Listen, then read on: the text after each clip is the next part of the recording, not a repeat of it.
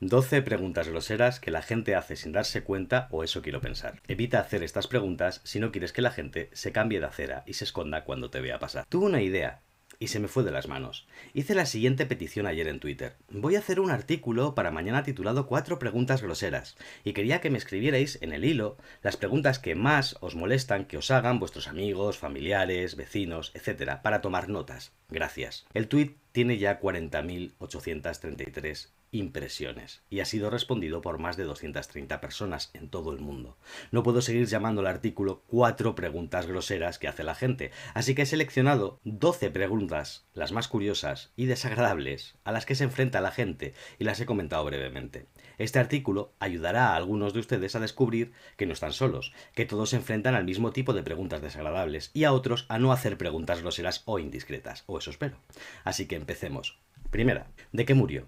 Esta pregunta es muy desagradable. Una amiga me contó que alguien le preguntó por su madre, que lleva años muerta, y se siente fatal porque cada vez que una persona pregunta por su madre, ella recuerda lo que sucedió.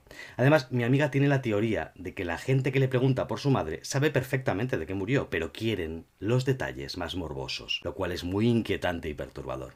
2. ¿Se puede curar el lupus? La ignorancia hace daño y tener curiosidad por las enfermedades raras no lo mejora.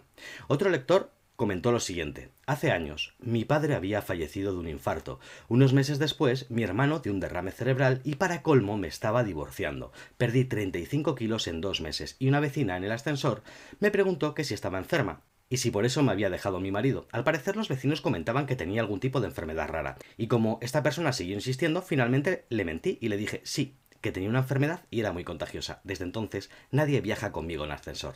3. ¿Es su amigo gay? Pregúntale a mi amigo. Preguntar la orientación sexual de una persona está feo y preguntar a un tercero no lo hace menos indiscreto.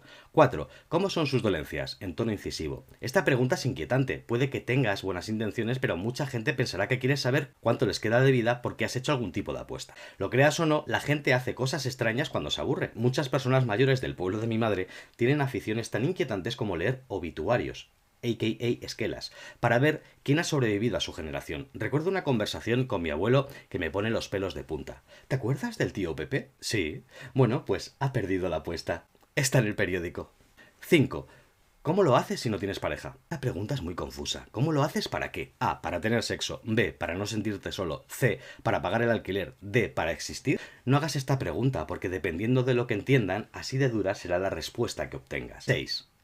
Cuando vienen a tu casa y te preguntan, ¿tienes año? Cada vez que me hacen esa pregunta a mí, mi lado malvado tiene ganas de decir, ¿Tu coche tiene ruedas? Obviamente mi casa tiene baño, otra cosa es que quiera que lo uses. Pero me contengo, ¿por qué no pueden contenerse ellos? 7. Hablamos luego. Esta es la pregunta más inquietante del mundo. ¿De qué tenemos que hablar? ¿Por qué no me lo dices ahora? Hay personas que son tan dramáticas que les encanta dejarte inquieto con las dudas. 8. ¿Cuatro hijos? ¿Son todos del mismo padre? Es muy difícil no pensar que esta pregunta no es maliciosa. Otra lectora dice que alguien le preguntó algo parecido. ¿Cómo es que tus hijos son tan rubios si tú y tu marido sois tan morenos? 9. ¿Os habéis hecho la cirugía estética? Esta pregunta implica llevar demasiado lejos las preguntas del tipo ¿te ves más delgada? ¿Qué dieta sigues? Ya que al preguntar estás asumiendo que la buena forma de la persona a la que le preguntas no es producto de una vida sana y de ir a entrenar al gimnasio todos los días, en definitiva de su esfuerzo y compromiso. La persona a la que hagas esta pregunta solo pensará de ti una sola cosa, que eres un envidioso. 10. ¿No tienes hijos? ¿Qué pasa? ¿Es que no puedes? Esta pregunta pertenece al cuarteto de preguntas indiscretas que más hace la gente. 1. ¿Por qué no te has casado? 2. ¿Por qué no tienes hijos? 3. ¿A qué te dedicas? 4. ¿Cuánto dinero ganas? Nadie quiere responder a estas preguntas. Hazte un favor si no quieres que la gente te evite y no las preguntes. Es de mala educación ser un chismoso. 11.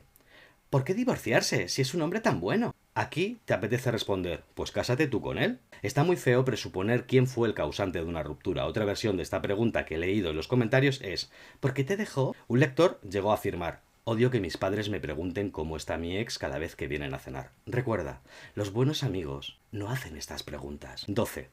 ¿Serías capaz de perdonar una infidelidad si supieras que esa persona te quiere de verdad y solo ha cometido un error? Por último, permíteme decirte algo. Si alguna vez te hacen este tipo de preguntas, corre. No son preguntas. Están preparando el camino por si acaso y en el peor de los casos ya se ven con otra persona.